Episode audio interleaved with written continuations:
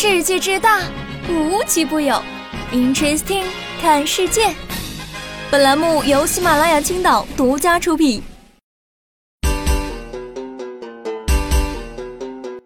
Hello，各位 Interesting 的小伙伴们，大家好，我是小爱。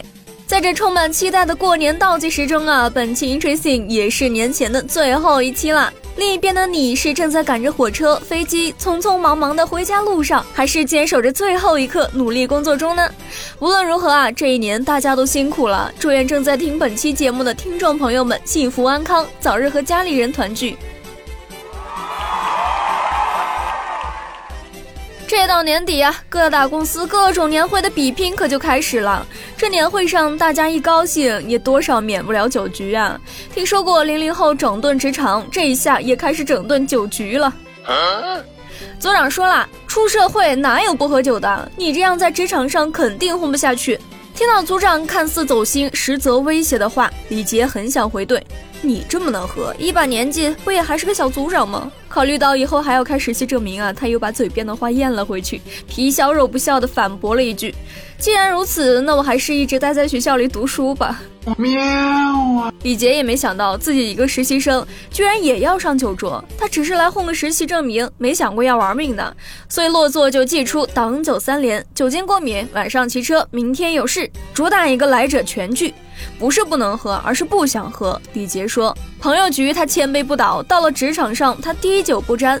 毕竟当下的职场酒桌更多是说教绑架、权力碾压，不仅无法拉近他与大家的距离，反而让他更加想要逃离。”跟李杰抱有同样观点的年轻人啊，不在少数，都不排斥酒精，有的人甚至还喜欢喝酒。对他们来说，酒局只是一场交易，喝多少取决于背后的权和利。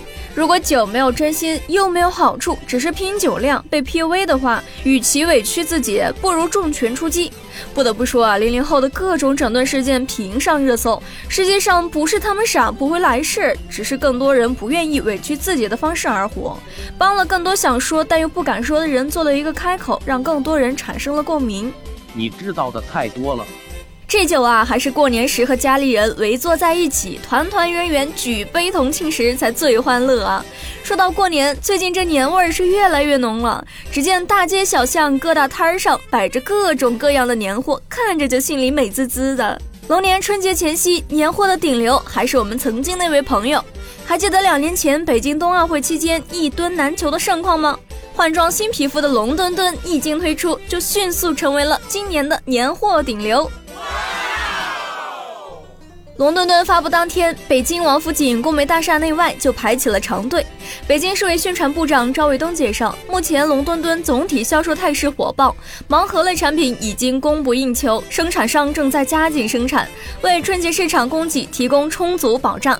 此时，在青岛的我抱走一个龙墩墩的想法达到了巅峰。我还想，我过年带点什么回家呢？这样一想啊，抱回去一个顶流，非常不错。本来寻思这两天出去买点什么呢？早晨下楼一看，看到了我在青岛五年来头回见到的壮观景象啊！青岛下了好厚的雪，往年都是山东暴雪预警，关青岛什么事儿啊？然而这两天是真的有青岛的事儿。这段时间不止山东，很多地方都出现了下雪、冰冻等极端的天气啊！这两天武汉的冻雨可是吓到了市民的心。白居易曾写下“夜深知雪重，时闻折竹声”。这两天武汉市民则是“晓来知冰重，时闻折树声”。本该为冬天抹上青绿的樟树，不曾想被冻雨所摧。在一夜风雪之后啊，有些或断枝，或倒在了立春之日。在高铁、飞机纷纷在延误、取消的慌乱之中，绿皮火车支棱起来了。在湖北襄阳，网友拍下绿皮火车在铁路桥上飞驰而过，与桥上行驶的汽车速度，那是形成了一个反差呀。喵啊！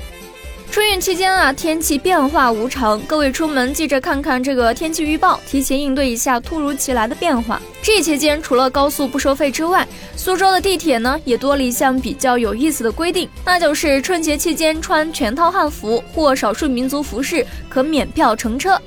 乘客进站之后，可向工作人员提出免费乘车需求，工作人员确认之后即可开放绿色通道，无需刷卡扫码。网友：好消息，半柜子的汉服；坏消息，不在苏州。这样的规定啊，我觉得非常有意思，让我们想穿又没有场合穿的民族服饰啊、汉服啊等等，有了一个场合，能大大方方的展示我们自己的文化。好了，各位，本期作为年前最后一期节目，我们来读一读上个月的月票榜前三的听众朋友。月票榜一是残风幽尘，二十三票；榜二是爱吃蘑菇的大沫子；榜三 Jelly Lee。非常感谢听众朋友的支持和收听。本期节目就这样了，祝你们好运！我是小爱，我们龙年再见。